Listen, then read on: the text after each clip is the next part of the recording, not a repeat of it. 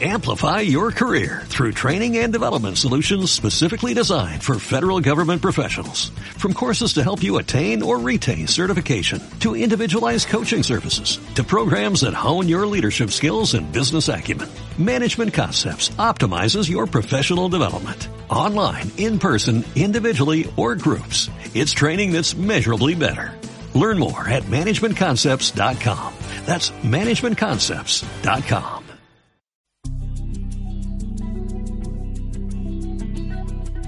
En CMM Radio, la actualidad taurina. Buenas noches, es tiempo de toros. Comenzamos por la actualidad del fin de semana y lo hacemos por la primera plaza del mundo, la de las ventas, donde hoy se presentaba uno de los nuestros, el novillero de Mora Ignacio Olmos y realizó lo más destacado del festejo. Dio la vuelta al ruedo en su primero, le volteó en dos ocasiones y la espada le impidió pasear un trofeo del sexto.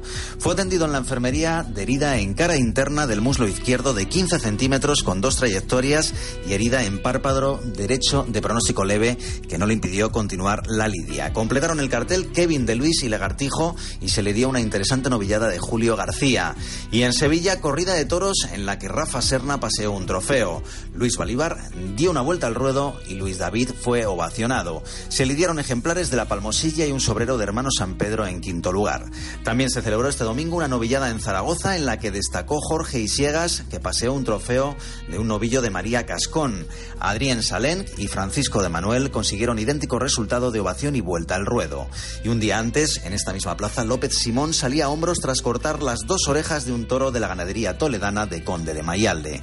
En la jornada del sábado también se celebraron corridas de toros en Brihuega, donde José María Manzanares salió a hombros con toros de Gartigrande, y en San Clemente, con las cámaras de Castilla-La Mancha Media en directo, con Morenito de Aranda, Esaú Fernández y David Galván a hombros después de enfrentarse a un buen encierro de Buenavista, del que dos ejemplares fueron premiados con la vuelta al ruedo. Hasta aquí la actualidad taurina del fin de semana. Les dejamos ya en compañía de José Miguel Martín de Blas y Tiempo de Toros. Que pasen una feliz noche.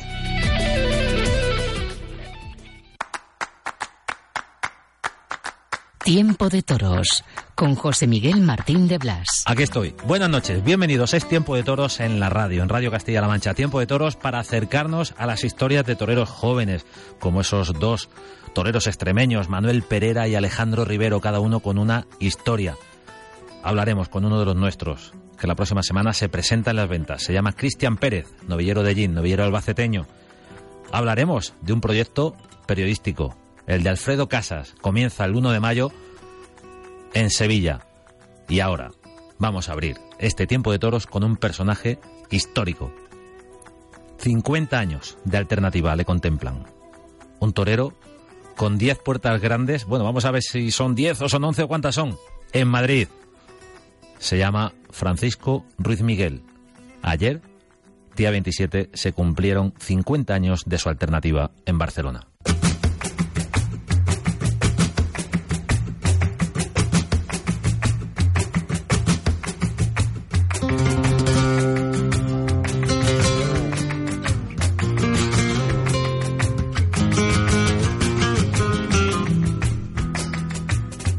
Tiempo de toros en la radio. Tiempo de toros en Radio Castilla-La Mancha. Es tiempo de toros y lo sabéis.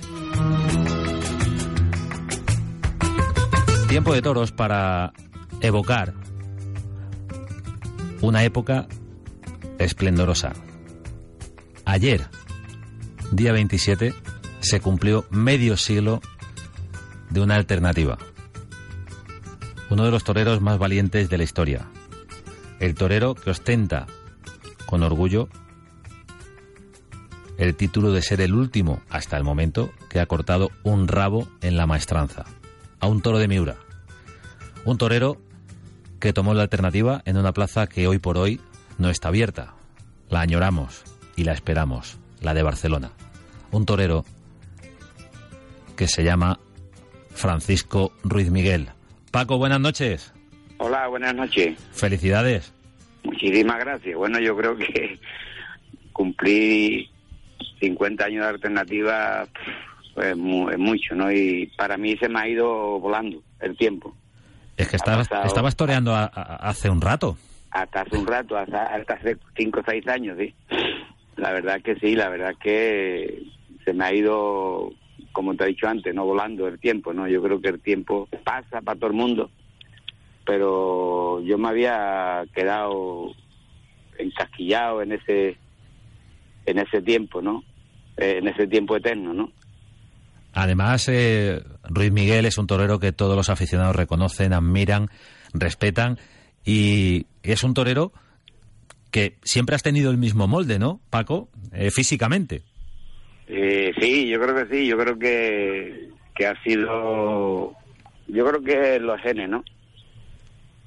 Yo creo que son los genes, los genes que, siempre he llevado y que y que que Dios me ha dado y, aquí estoy, ¿no? Yo creo que, es importante también el, eh, el, tener ese físico que yo he tenido siempre, esa postura que yo he tenido siempre.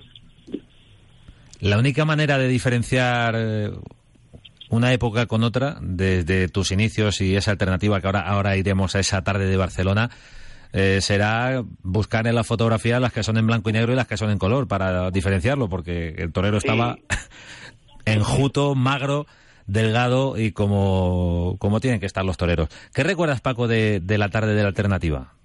Pues recuerdo una tarde muy bonita. Yo recuerdo dos alternativas en mi carrera.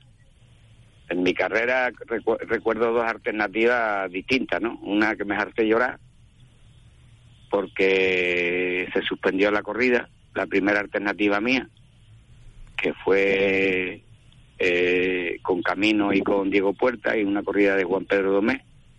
Esa fue mi primera alternativa y se suspendió por agua. Y ya tuve que pasar a las corridas que ya me había hecho don Pedro Balañá en la temporada, que fue la de la de ese día, que era la segunda corrida que yo hubiese toreado en Barcelona. La primera fue esa, que se suspendió, y luego en esta de Pinto Barreiro, con José Fuente y Miguel Márquez y dos novillos que mató Damaso, pues ya fue e, iba a ser mi segunda corrida. Ya ya iba de, ya iba como matador de toro y entonces pues se suspendió y la aplazamos. Se aplazó para la segunda corrida, que fue esa que te estoy contando, Pinto Barrero, José Fuente, Miguel Márquez y, y dos novillos que mató Damaso, que entonces lo llevaba a cámara en la, en la ¿no?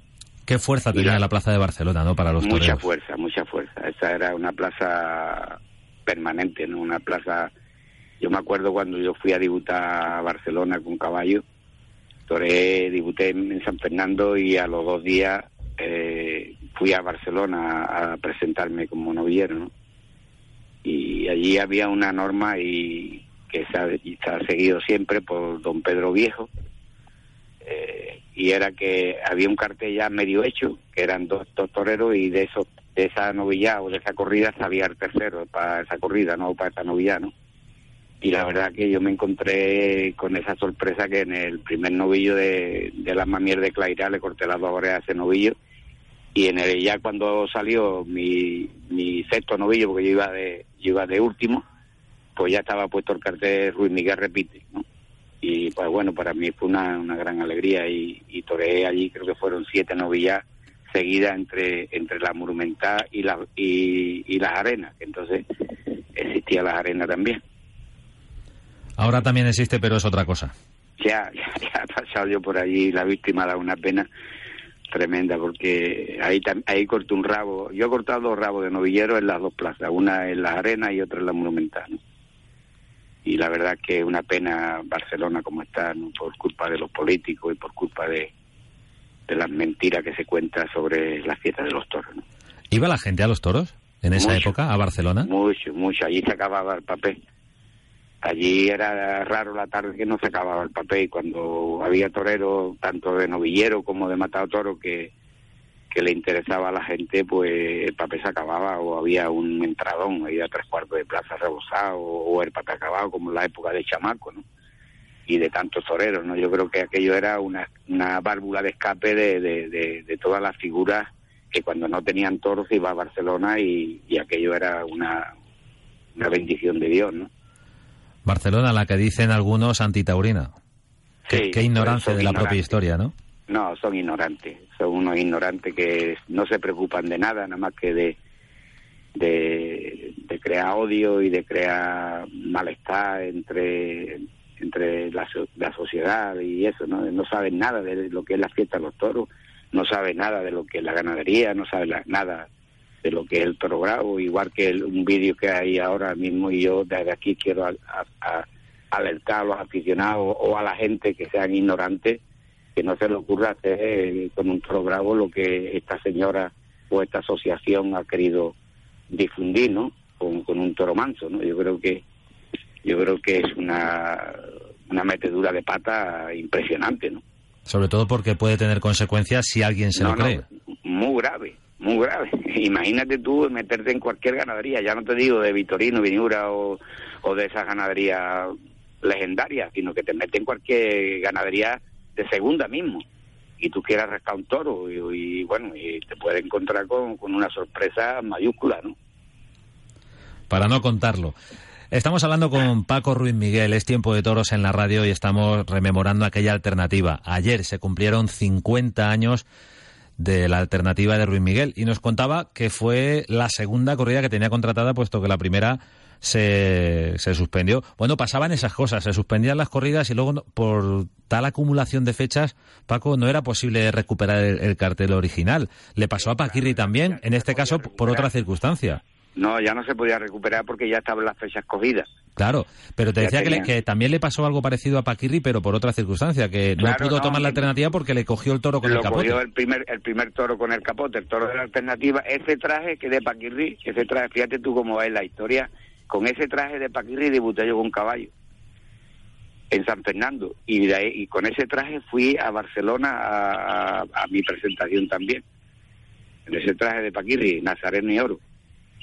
O sea, era un, los, toreros antes para hacer un traje de torear nuevo, pues los chavales teníamos que, que, vernos y deseárnosla, ¿no? Porque antes había alquiler, y bueno, ahora alquiler, pero hoy hoy los sastres no tienen la capacidad o los chavales no quieren estrenar trajes, quieren estrenar trajes, no quieren poner el traje que haya pertenecido a otro a otros toreros, ¿no?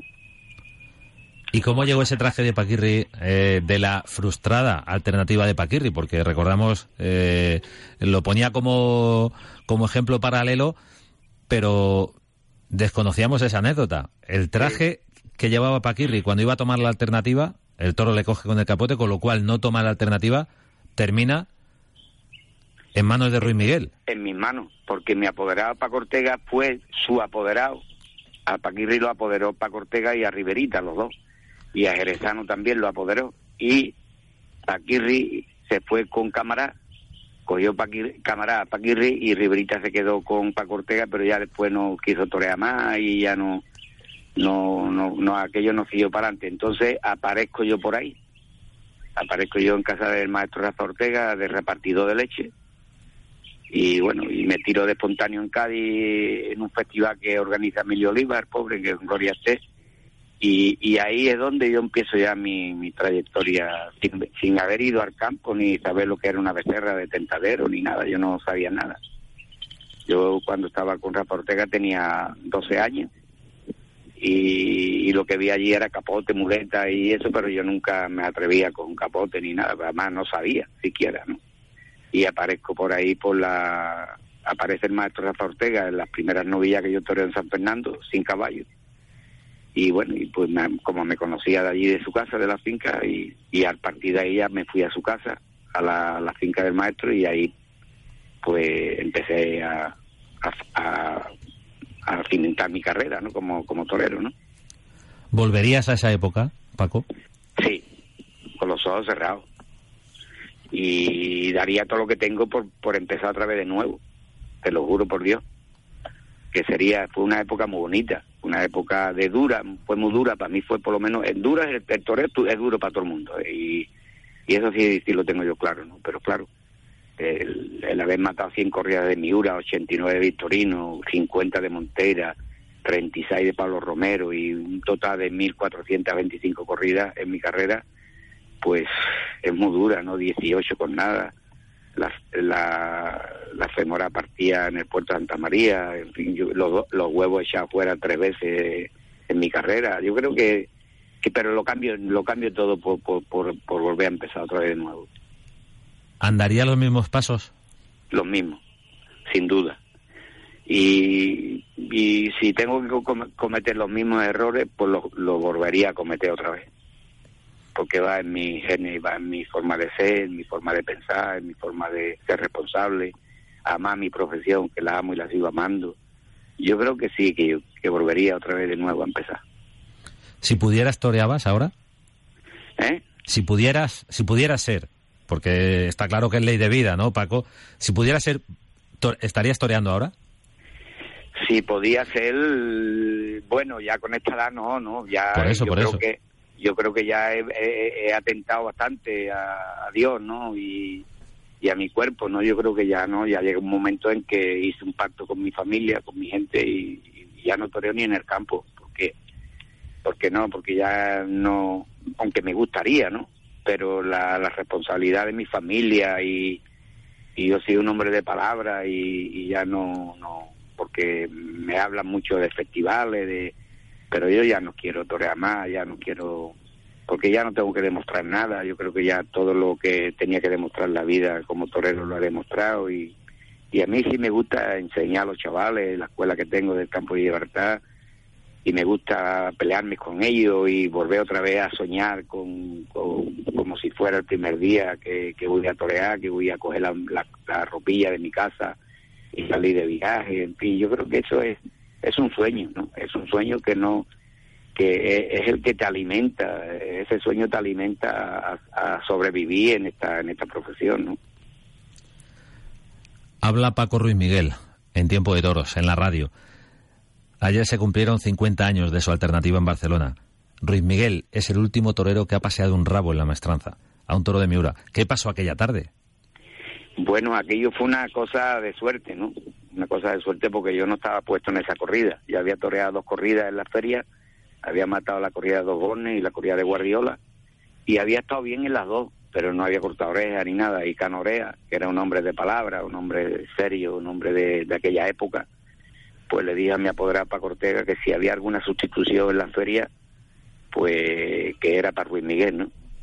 Y mira por dónde eh, se enfada Pepe Limeño con Canogués que lo llevaba en una corrida de Urquijo que torea con portugués comparada y se enfada con porque no estaba de acuerdo con los, lotes que habían hecho y eso y, y se quita de la corrida de Miura se quita y bueno y entonces pues a las 11 de la noche de, la víspera de la corrida eh, porque la corrida fue en domingo porque era la que cerraba feria siempre Miura cerraba feria siempre y, vino a mi casa y me dijo que, que toreábamos en Sevilla y claro, Sevilla ya era, había terminado la feria, quedaba esa corrida de Miura y le digo, la de Miura, ¿no? Y se enfadó conmigo un poco, me, me dijo, bueno, ¿y qué pasa, la de Miura? Digo, no, no, no, no pasa nada, que es la de Miura, que, la que mañana se termina la feria y se cierra con la de Miura. Y, y dice, sí, sí, sí, ¿tú no estás preparado? Digo, preparadísimo, vamos, preparado, no, preparadísimo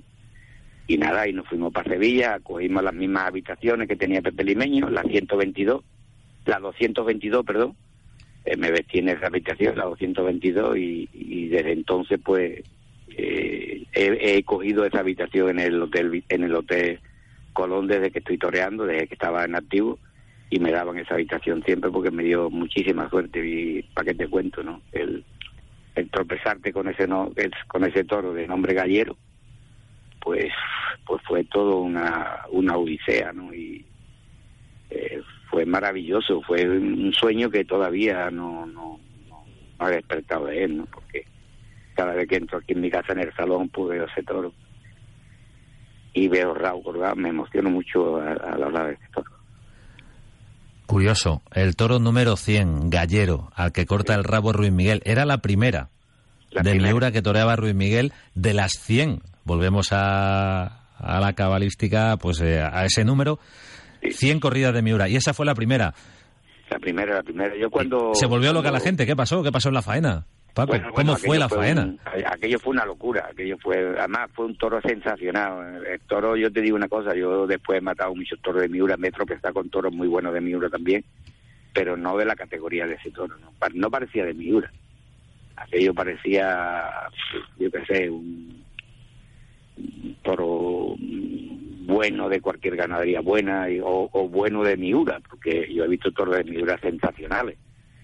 Y, pero aquello fue, entonces yo todavía no, no, no había era era recién de tomar alternativa. Ni dos años, faltaban dos días para los dos claro, años. Claro, claro, y entonces yo salí con el capote de, salida y, empecé a pegarle lanzador hasta los medios, pegué, le pegué dos medias verónicas y una revolera y aquello se vino abajo, aquello era el papel acabado y aquello fue un manicomio y a partir de ahí, bueno, con la muleta me fui a los medios y empecé la faena por estatuario y, y ya la faena no bajó de tono en, en la, eh, nunca. Ya fue, fue, aquí la música, yo creo que la música ni se escuchaba siquiera de, de, del clamor que había en la plaza, ¿no? Y hay una foto muy bonita que que cuando mato yo el toro y me voy para complementar la presidencia, ya había otorgado el rabo y le habían dado ya y habían concedido la vuelta a rueda del toro y hay dos, dos, dos areneros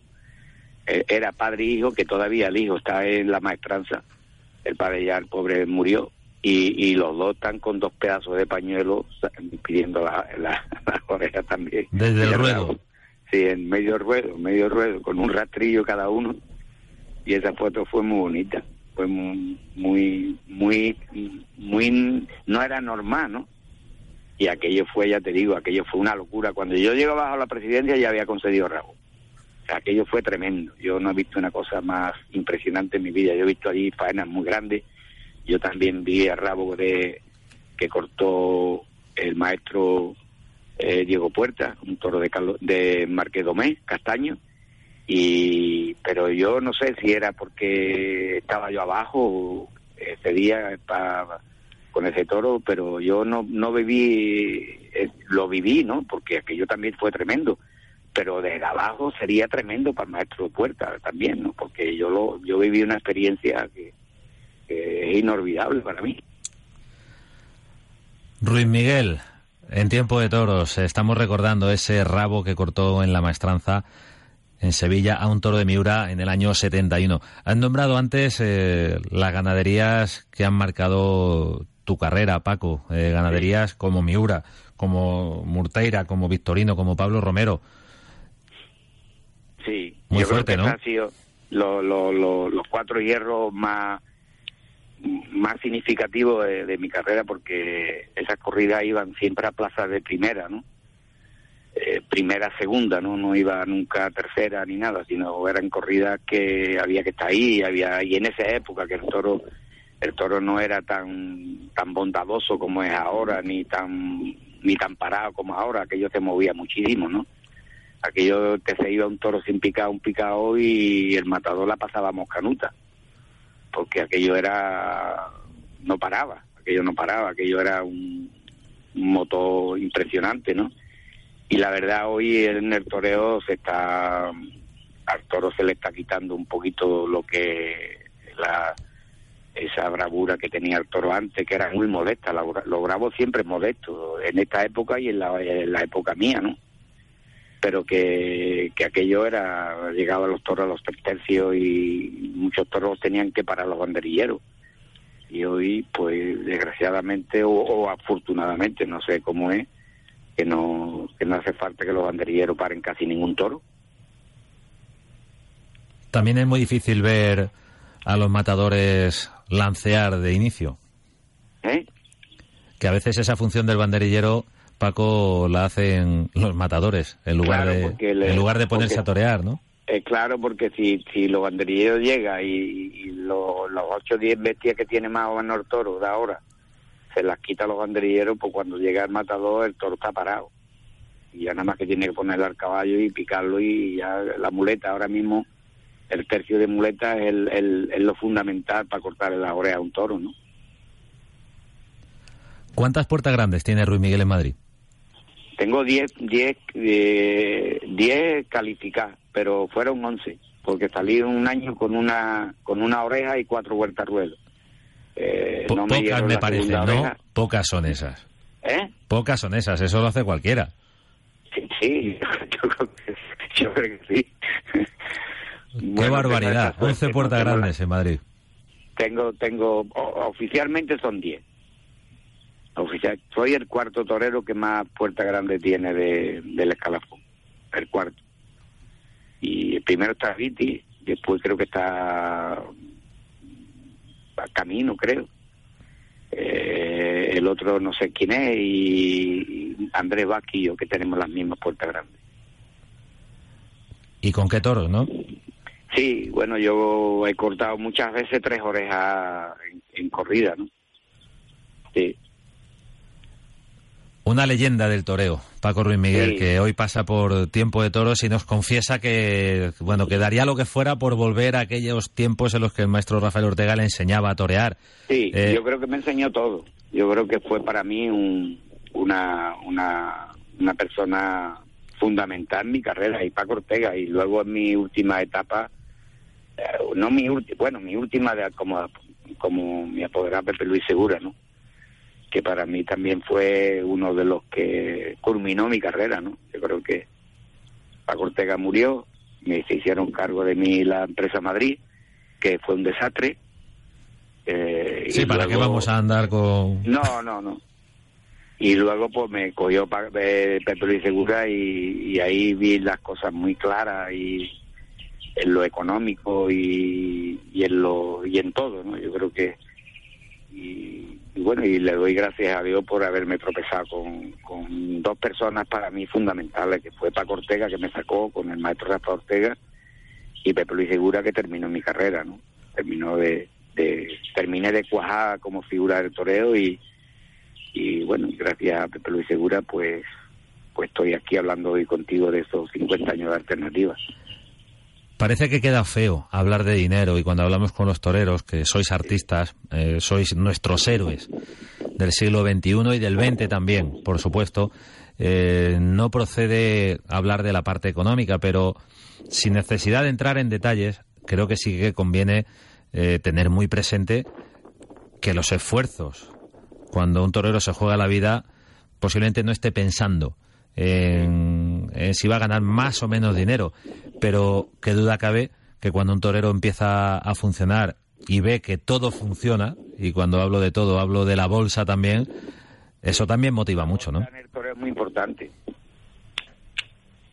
La bolsa en el toreo es importantísimo. Yo creo que es un plus de moral y un plus de valor lo que te hace lo que te hace apretar en determinados toros que a lo mejor eh, mira por la calle al medio y dice, no, yo este toro me va a poner otra vez en mi sitio o me va a dar la categoría que yo quiero coger y, y exprime el limón hasta el máximo, ¿no? Y, eso te, lo da la bolsa, claro, por supuesto.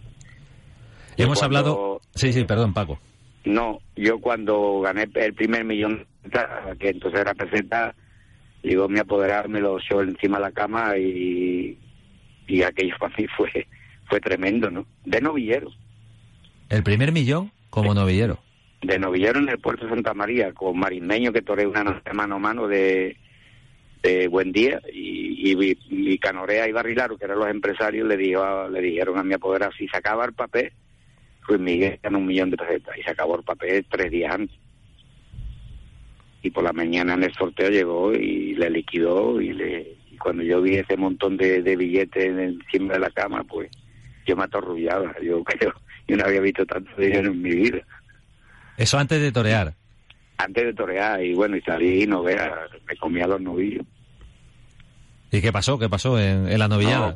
Mm, yo corté cuatro horas y un rabo, y Marimeño cortó tres horas y un rabo, y ahí salimos los dos por la puerta grande, y aquello fue una, un acontecimiento eh, extraordinario, ¿no? El papel acabado, esos novillos de, de buen día embistiendo, y Marimeño, que era un torero muy bueno y es un torero muy bueno, pues Yamá en aquel momento estaba en un... Él iba por delante y estaba muy preparado y, y lo de Buen Día lo conocía él mucho. Yo era la primera vez que toreaba uno de Buen Día. Vamos, toreé tres y, aquello fue tremendo. Aquello fue... Aquello la gente no se sentaba. La gente de un novio a otro en pie, de, toda la novia en pie la gente porque antes la gente se levantaba cuando aquello pasaba, cuando pasaba algo abajo de, importante, la gente no se conformaba con tocar las palmas y manifestarse, sino la gente se, se, emocionaba y se, se ponían en pie a tocar las palmas y así ya y a gritar, y, había incluso hasta peleas en los tendidos, eh, partidismo, ¿no? Hemos ido degenerando. Sí, yo creo que ya no. Ya, Se ha perdido esa pasión. Ya, ya, ya, somos una, una generación muy educada. Una generación que ve toros muy educada. Y, que, como dice Ruiz Miguel, es muy educada, pues ya no se pelea en las plazas, ya no existe esa como pasión. Le dijo Curro Romero a, Gonzalito un día en Madrid. Gonzalito, ya las broncas no son igual que las de antes siquiera. Porque antes una bronca era una bronca y ahora ya ni bronca. Ruiz Miguel, a corazón abierto en tiempo de toros. Muchísimas gracias, maestro, por estar con nosotros este ratito y compartir esas vivencias. 50 eh, años de alternativa, ese 27 de abril del 69 en Barcelona y toda una carrera. Las ganaderías más duras, las ganaderías más terroríficas, legendarias, han pasado por las manos de Ruiz Miguel. Ha triunfado con ellas. No sé si entre todas esas puertas grandes de Madrid, 10 más una, eh, está en un lugar preferente la primera, por ejemplo, la última o aquella de la corrida del siglo. No, no sé cuál. todas tienen su, su significado. Todas, todas las corridas en Madrid tienen su significado y tiene su importancia, ¿no? Pero yo creo que cuando cuando yo rompo fuerte en Madrid fue con en una corrida de, de Victorino y luego en una corrida de Alonso Moreno y en la de Victorino cortó tres orejas y en la de Alonso Moreno cortó tres orejas también porque la corrida se quedó en un mano a mano eh, eh, la de Alonso Moreno y, y tuve que matar tres toros y por cogida de un mexicano, Adrián Romero, una cosa así. Y a, quebrar un toro en, banderilla, lo cogió por la barriga y le pegó una cornada y ese toro lo mató eh, el otro matador y, y, ya se quedó la corrida en un mano a mano y tuve que matar los dos toros míos más el sexto toro. Y la verdad es que, eh, que fue tremendo y esa, esas dos corridas las la, recuerdo con, que fueron las dos puerta grande de ese año, ¿no? Y la recuerdo con una tremenda alegría y luego, claro, la, ha habido muchas más, ¿no? Y la corrida del siglo fue una corrida que nos marcó para siempre a todos, al ganadero, a los tres toreros, ¿no? Yo creo que esa es una corrida que se recordará toda la vida. Yo la recuerdo no por no por cómo fue la corrida, fue una gran corrida, pero que yo la recuerdo por lo que por lo que significó en el mundo taurino, ¿no? En, todo, como ganadero a Victorino y a nosotros tres como, como toreros, ¿no? Yo creo que esa fue una corrida histórica. Yo creo que, que aquello todo, todo, todo fue magia, todo fue un, clima de, de, una atmósfera de, de, de cosas buenas y yo creo que esa corrida la vamos a recordar, yo la voy a recordar toda mi vida hasta que me muera. ¿no? Pero sí recuerdo esas dos corridas que te estoy marcando. Luego ha habido muchísimas más corridas, luego ha habido corrida de la prensa, corrida de, beneficencia, en fin, yo creo que Madrid para mí ha sido mi casa, ¿no? Yo creo que llegaba a Madrid con una tranquilidad impresionante porque yo sabía que allí tenía que resolver mi temporada y yo llegaba a Madrid y no tenía apenas nada hecho, tenía una o dos corridas de toro, todo, a todo lo máximo y, tenía que resolver y es muy duro que, te, estés vistiendo de torero y te tenga que decir el apoderado hoy es un día clave, si hoy no están las cosas eh, bien, pues nos vamos a quedar en 15 o 20 correatoros, ¿no? Y eso era tremendo para un chaval que, que venía con esa ilusión a Madrid, como vienen todos los toreros, ¿no? Y, ahí, pues bueno, pues ahí Dios me daba esa capacidad de temple, de, de serenidad, de no, de no ponerme nervioso, de, ir con las ideas muy claras, y el miedo de dejarlo en la habitación, como yo digo siempre, ¿no? Y luego cuando venía de la plaza, pues volvía a recogerlo otra vez. Era una serie de, de, de, elementos muy, muy, muy importantes y muy clave para la mente mía, y, ahí, hasta que, hasta que me retiré, ¿no? Con la corrida de, de maté con los seis ¿no? De distintas ganaderías y otra vez otra puerta grande, porque esa fue la, la, 10, la 10 oficial. La 10 oficial, ha quedado claro.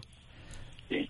Ruiz Miguel, Paco Ruiz Miguel en Tiempo de Toros, las vivencias de una leyenda del toreo. Felicidades, Paco, por ese aniversario de Alternativa y que cumplan mucho más. Pues mucho, muchas gracias por acordarte de este día que tan tan bonito y tan señalado para, para mi carrera y para mi y sobre todo para mi vida, ¿no? Yo creo que Yo soy sigo siendo el mismo, soy una persona totalmente humilde, eh, cariñosa con la gente, respetuosa con, con todo, con mis compañeros, con los ganaderos y todo. Y bueno, yo creo que esa es la, si es una virtud, es esa una de las que puedo tener. Y si es un defecto, pues es un defecto muy bonito. Bendito defecto. Paco Ruiz Miguel, muchísimas gracias. Un abrazo muy fuerte.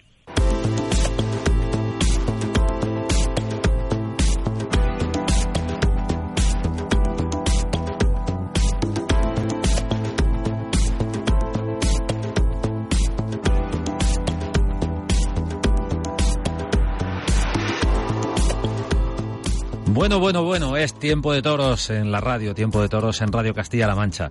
Y como reza el clásico, me llena de orgullo y satisfacción saludar a un compañero, a un amigo. Alfredo Casas, buenas noches. Muy buenas noches, ¿cómo estás, José Luis? Bueno, ¿qué es esto de casastorcida.es? Cuéntanos este, este invento. Estamos hablando con un periodista, con un compañero que se llama Alfredo Casas. Cuéntanos qué es Casas Torcida, Alfredo. Una, locura.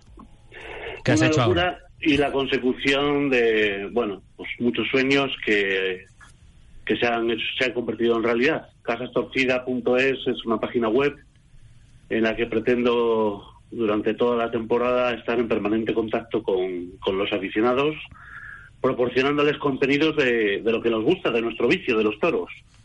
Eh, van a poder escuchar eh, quienes quieran pues las tertulias taurinas que hago en Sevilla, en Madrid, en Pamplona, en Bilbao, en muchas localidades. También eh, ahí voy a escribir piezas en exclusividad para los usuarios de casastorcida.es. Ojo, que nadie espere crónicas al uso, ¿eh? porque la verdad es que estoy un poco cansado de tener que hablar siempre de todo. Ahora solo voy a hablar de lo que me apetece, de aquello que me hace sentir y que me hace, no sé, que me remueve las entrañas para bien y para mal, que, de todo hay en esta fiesta. Y aprovechando un poquito las sinergias de mi propio trabajo, pues también voy a aprovechar para que la gente conozca, para pasar por delante de la cámara a muchas de esas personalidades que, que forman parte del planeta del toro y que a mí me encantaría que, que pudieran ser oídos porque de verdad que hay gente por ahí extraordinaria que no conocemos. A eso, evidentemente, añadiremos pues a los triunfadores de los grandes abonos, ya sean ganaderos, ya sean toreros, incluso los propios empresarios. Esto es una nueva herramienta. Eh, Casastorcida.es, en el fondo, Alfredo, eh, nace como también necesidad para, para poder vehicular el trabajo que llevas haciendo en ferias como Madrid, como Sevilla, eh, en temporadas anteriores. Pues, aunque parezca mentira, este año celebro las bodas de oro. En la profesión son ya 25 años hablando de toros y, bueno, salvo en algunos sitios privilegiados, eh, hoy en día es muy complejo conseguir un hueco para la información taurina. Y al final, ¿sabes qué? Me lo he cansado de luchar con directores, con redactores jefes, incluso con, los compañeros, y, y he creado ese espacio que puede llegar a todo el mundo y en el que vamos a hablar con absoluta libertad de, nuestra pasión, de la fiesta de los toros. Y ojo, lo vamos a hacer eh, desde los propios sitios donde se esté celebrando los grandes abonos, eh, sin ninguna cortapisa de espacio ni de tiempo. Esa página está creada única y exclusivamente para hablar de toros, hasta que nos cansemos.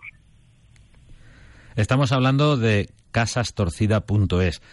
Arrancas, Alfredo, en Sevilla, el primero de mayo, con la feria. Este miércoles. Sí, ese miércoles que, es miércoles de preferia. Y bueno, pues desde el día 1 hasta el día 12 mm, yo voy a presentar y a moderar en el Gran Melea Colón los terceros aperitivos taurinos. Evidentemente queremos llenar la sala de, del Colón de aficionados, la entrada es completamente libre pero son muchos los aficionados que no estarán en Sevilla y que les apetezca eh, saber qué se dice. Bueno, pues tan simple como entrar en la web, en casastorcida.es, e inmediatamente nada más entrar verán en un color naranja bien chillón y llamativo un player de audio que hay que apretar e inmediatamente podrán escuchar en directo la tertulia. ¿Qué no puede ser en directo? Pues minutos después de finalizar cada una de las charlas, nosotros subiremos el podcast a iVoox y a la web y luego ya son los usuarios y los oyentes quienes deciden cómo, cuándo, dónde y con quién quieren escuchar esas tertulias. Estamos hablando de Sevilla, de una feria de primerísima, y no para ahí la cosa, ¿no? Después de Sevilla, bueno, vas a tener casi, bueno, más de 40 días, ¿no? sí, bastante más. Mes y medio. ¿eh? ¿Sabes lo que pasa, José Que es que la fiesta es mi pasión y es mi modo de entender la vida. Entonces, eh, es cierto, este año acabamos el 12 en Sevilla, el 13 viajamos con todos los bártulos a Madrid y el 14 ya estaremos en directo por las tardes. En esta ocasión será a partir de las 4 de la tarde y desde el Hotel Wellington, que es también el Hotel de los Toreros en Madrid, o por lo menos eh, a mí eso me evoca, el más clásico y donde siempre hay un taurino con el que poder conversar. Y así estaremos toda la feria de San Isidro, salvo los sábados y los domingos que, descansaremos y que aprovecharemos para, pues, para hacer entrevistas, vídeos y, preparar algunos reportajes. Y, qué quieres que te diga? Que tú dices, son más de 40 días. Pues una cuaresma taurina, creo que no hay cosa más bonita. Vaya primavera, Taurina, en casastorcida.es. Bueno, los aperitivos van a ser en Sevilla, en el Hotel Colón, y los cafés van a ser en el Hotel Wellington de Madrid. Decías eh, el hotel más taurino. Claro, ya no está el Victoria como, como estaba en sus tiempos. ¿Qué mano a mano había ahí en Madrid con el Wellington, con el Victoria? Pero también tiene muchísimo eh, arraigo y es algo que de alguna forma eh, supone recuperar una actividad que, que antes era muy frecuente. En la Feria de San Isidro había muchísimas emisoras que destinaban eh, una hora de su programación a su programa taurino diario. Pues sí. Ahora ya no pasa. Yo te puedo decir que siendo niño escuchaba aquellas tertulias de Radio Nacional de España que se emitían en directo y que eran una auténtica gozada, pero como tú bien apuntas, es algo que ha ido desapareciendo. Fíjate, salvo en, por ejemplo, en Bilbao, eh, nunca se ha perdido esa tradición. Ha llegado a haber hasta cuatro o cinco tertulias diarias en diferentes establecimientos, en diferentes hoteles. Y, yo que soy bilbaíno y que pues llevo ya 25 años dirigiendo los coloquios de, al vino, del excelentísimo eh, Cucocherito, pues eh, la verdad es que he querido seguir manteniendo viva, volver a, a encender la llama de algo tan simple como que la, la gente se reúna para escuchar a quienes saben de toros. Porque eso también es muy importante. A mí me gusta rodearme todos los días de toreros, de ganaderos, por supuesto, de compañeros. Y algo de lo que no me olvido jamás es de los aficionados, que son quienes mantienen el espectáculo con su bolsillo y con su dinero. Y que fíjate, yo creo que son a los que menos atención se les presta. Y entre todos, sinceramente, en buen ambiente, eh, con la educación que, la gente del toro siempre hacemos gala en todos lados, a pesar de lo que nos llaman cuando entramos a las plazas y todas estas cosas que suceden, pues se dice absolutamente todo. Y, y nadie se molesta y nadie se hiere y nadie se... porque lo hacemos con mucho amor, lo hacemos con mucho cariño, es nuestra pasión. Y no voy a decir aquello que no tiramos piedras contra nuestro propio tejado, pero evidentemente tratamos de cuidarlo. Vemos lo bueno, también vemos lo malo, y lo decimos igualmente, pero sin hacer leña del árbol caído y, no sé, de una manera muy natural. Además del trabajo que llega cuando arranca cada programa, cuando arranque cada aperitivo en, en, Sevilla o cada café en Madrid, Alfredo, supongo que hay algo que te puede quitar el sueño, que es conseguir los carteles de cada día. No hablo del cartel de la tarde en la plaza, hablo de, tu cartel. Cuadrar, hacer la cuadratura del círculo y que, y que acudan todos aquellos que tú quieres que vayan porque te interesa lo que puedan decir eh, de una manera o de otra. Pues es muy complejo. A ver, quitarme me quita el sueño muchas cosas, porque este es un proyecto que únicamente defiende mi bolsillo y, la verdad es que hoy en día es muy difícil encontrar patrocinadores para hablar de todos. Pero con trabajo, con ilusión, con tesón, con, mucho sacrificio, al final se logra. Se logra y además eh, se contagia. Y eso, bueno, pues, eh, ¿qué quieres que te diga? Me hace dormir muy tranquilo. Lo que tú dices, pues son, fíjate en esos 45 días que vamos a, en los que vamos a ligar Madrid con Sevilla, estamos hablando de casi de 250 invitados. Y, Como una boda. sí, es una auténtica locura. De verdad que, bueno, yo, yo entiendo que cada uno tiene su vida, sus obligaciones, los deberes están siempre por encima de, de estos ratos de tertulia y son muchos los días en los que hasta última hora, como tú bien dices y apuntas, pues no tienes completada, no tienes completado el cartel. Pero bueno, afortunadamente la gente es amplia y, y la gente está muy dispuesta a comunicar su, y a difundir la fiesta. Será en Sevilla el próximo miércoles, 1 de mayo. Sí. En casastorcida.es arranca una nueva aventura y te llevará de Sevilla a Madrid. ¿Y qué más planes hay para la temporada? ¿Qué puedes avanzarnos, Alfredo? Pues Pamplona, evidentemente San Fermín y la Feria del Toro es uno de los momentos más importantes de la temporada. Allí haremos unos vermús desde el Hotel Palacio Gendulain, que es una auténtica maravilla del siglo XVII, muy cerquita, muy cerquita de la Plaza del Castillo. También siempre a puertas abiertas.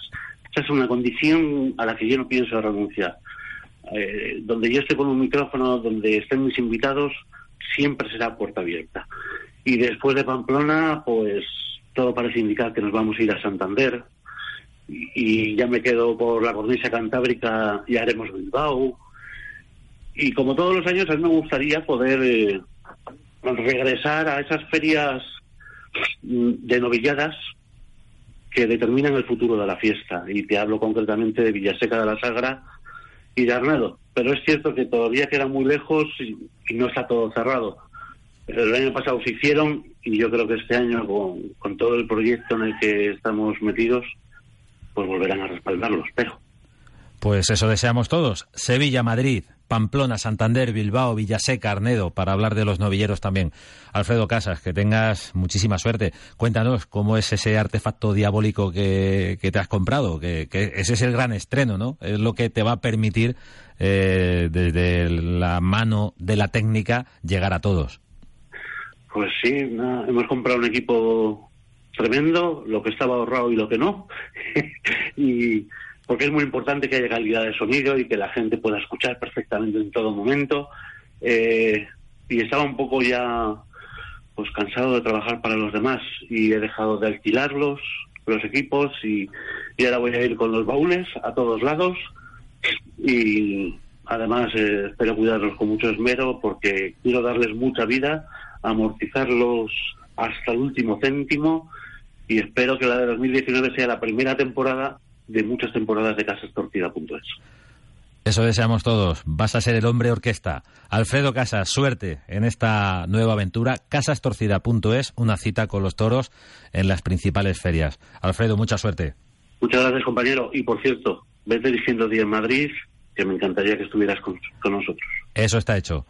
Un abrazo. Hablamos. Buenas noches. Gracias. Buenas noches.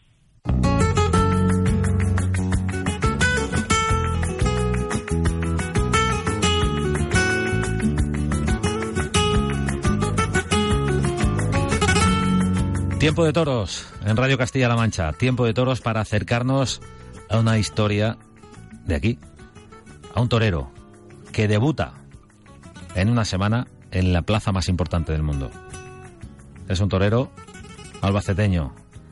Se llama Cristian Pérez y debuta con una novillada de Gabriel Rojas. Cristian, buenas noches. Hola, muy buenas noches. Bueno, qué alegría, ¿no? Pues sí, la verdad que una alegría muy grande. Después de tanto tiempo entrenando, luchando y con este sacrificio. Bueno, es una novillada, la del próximo domingo 5 de mayo, en la que también hay otro torero de Castilla-La Mancha, de Guadalajara, Adrián Enche, y otra presentación, además de la tuya, que es la de Juan Carlos Benítez, una novillada de Gabriel Rojas. ¿Se puede decir, Cristian, que todo empezó en Francia para ti? Pues sí, realmente sí. Empezó en Francia y, y pues bueno, gracias a Dios Francia me está abriendo tanto las puertas de aquí como puertas de España, como puede ser de la plaza más importante del mundo. Y pues nada, ahí seguimos. Todo empezó en Francia, digo, porque fue a raíz de un triunfo en Istres, eh, donde de alguna manera tomas aire y, y impulso para, para poder torear un poquito más de lo que estabas haciendo. Pues sí, porque la verdad que estaba como que estaba desahuciado, ¿no? Y me confiaron en mí, me pusieron en Istres, me he apoderado de Niloré y pues bueno, me dieron esa oportunidad sin conocerme de nada y aquello impactó, pues salió un novillero con ganas de querer ser torero y el novillero y pues bueno, con muchos defectos, pero supliéndola con la ganas y la actitud que tuve, pues salió una mañana muy bonita. ¿Cuántas novilladas has toreado hasta el momento? Pues cuatro. Mi quinta va a ser Madrid. La quinta novillada va a ser Madrid. Sí. ¿Da vértigo? ¿O hay pues preparación de sobra aunque no te hayamos visto en las plazas? Pues vértigo eh, no hay porque eh, también estoy muy mentalizado y la preparación que tengo es tanto física como mental y bueno, en el campo todo lo que puedo hacer lo estoy haciendo, aunque no haya muchas facilidades de poder ir al campo, pero es lo que hay y pues la verdad que estoy muy mentalizado y, y sobre todo pues tengo muchas ganas de que lleguen. No se ha dado la posibilidad ni las condiciones para poder tener novillas antes, entonces pues ha sido mejor quedar en casa y empezar en la plaza más importante del mundo. Es un sueño, ¿no? Debe ser además un día de fiesta, aunque conlleva una responsabilidad porque los toreros os jugáis, además de la propia vida, solucionar eh, vuestra carrera o, avanzar en ella, pero, pero aparte, hacer el paseo en la primera plaza del mundo supone, entiendo, para un torero, pues eh, un día importantísimo, un día de fiesta, un día para, para celebrarlo, pero para intentar además triunfar. Pues sí, es un día, es un día muy bonito, ¿no? Madrid, la primera plaza del mundo, donde toda persona en mi situación o todo torero quiere torear a principio de temporada, que como bien dices es una fecha muy buena para poder resolverte tu temporada y encaminar tu carrera. Y pues bueno, intentaré disfrutarlo todo desde el primer momento, aunque conlleve esa responsabilidad tan grande. Y nada, espero que se hagan las cosas bien y pues lo que todos soñamos, ¿no? Triunfar y, y pasito a pasito ir haciendo el camino. Cristian, ¿a ti quién te enseñó a torear? ¿Quién tiene la culpa de que tú seas torero? Pues bueno, a mí yo, a mí yo empecé realmente en serio y me enseñó a torear el maestro Damaso González.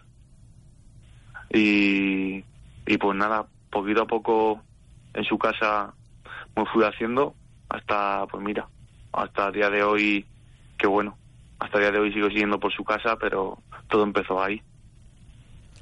No es mal molde, el de Damaso. Pues, pues imagínate, un figurón del toreo y un espejo donde mirarse tanto tanto como torero y como persona, que es aún más grande, si aún así cabe. Cristian Pérez, uno de los nuestros, un torero que en una semana torea en la primera plaza del mundo. El debut en Madrid, el debut en las ventas, la presentación como novillero. Cristian, muchísima suerte con esa novillada de Gabriel Rojas, que salga todo como tú sueñas, como tú deseas y nos vemos por las plazas. Pues nada, muchísimas gracias. Así seguro que va a ser. Y nada, gracias por atenderme y, buenas noches. Buenas noches. Cristian Pérez, uno de los nuestros en Tiempo de Toros en Radio Castilla-La Mancha.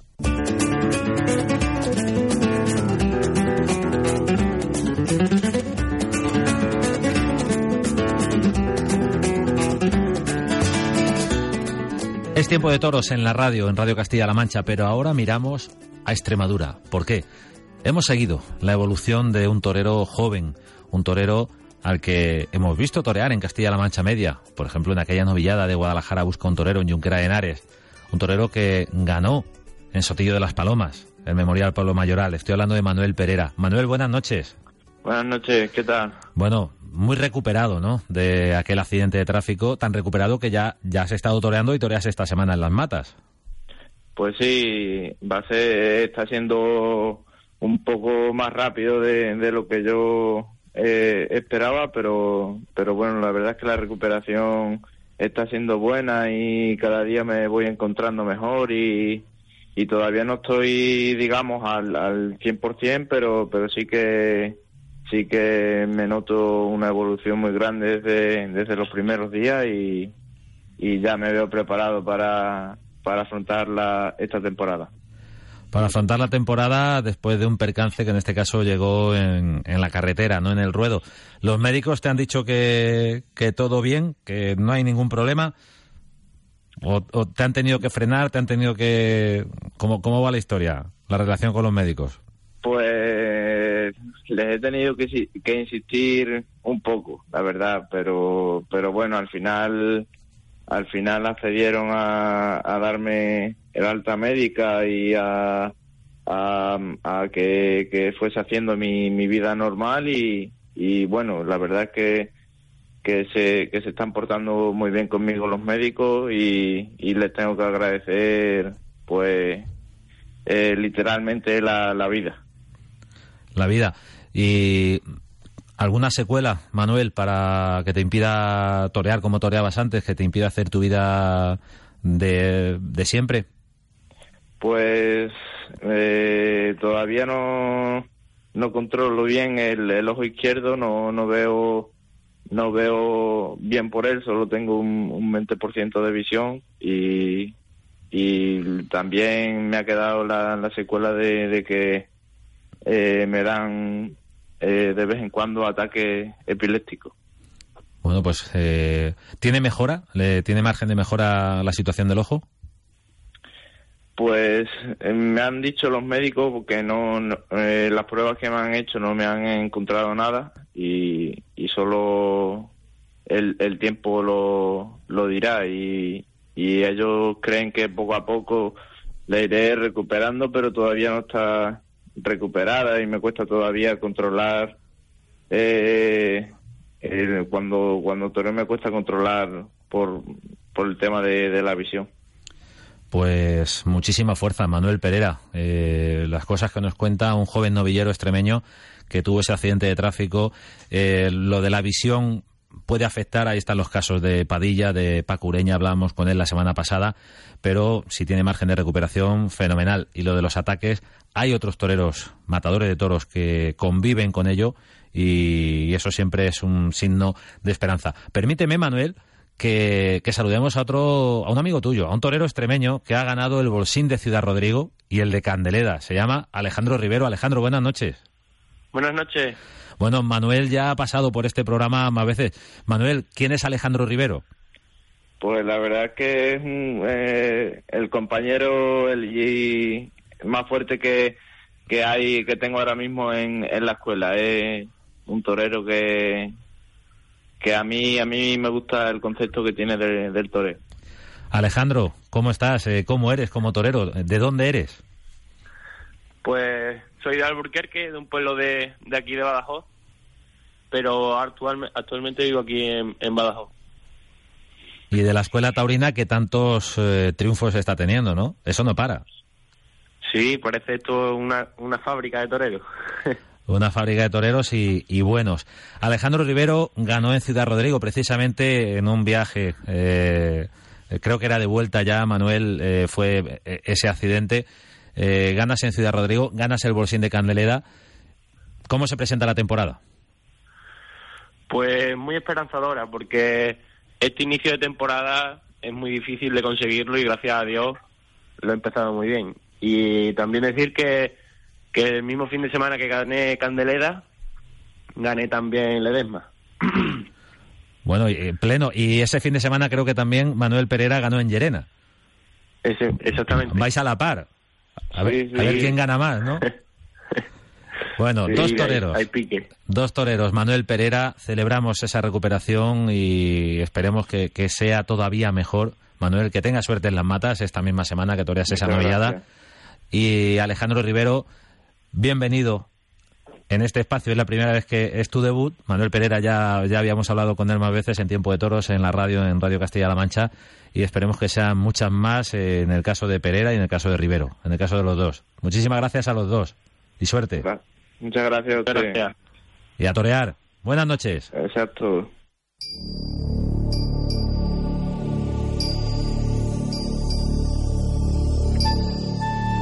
La ilusión, la juventud de estos dos toreros con muchísimo futuro. Estamos hablando de Manuel Pereira y Alejandro Rivero. Manuel Pereira, un torero que sufrió ese accidente de tráfico y ya está, ya está otra vez en, la lucha. Nos ha contado además sus problemas.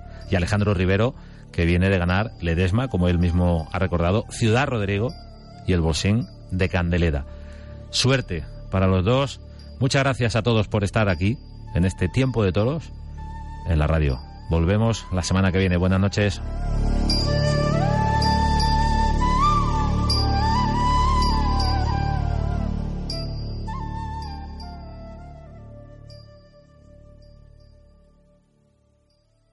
Amplify your career through training and development solutions specifically designed for federal government professionals. From courses to help you attain or retain certification, to individualized coaching services, to programs that hone your leadership skills and business acumen, Management Concepts optimizes your professional development. Online, in person, individually, or groups, it's training that's measurably better.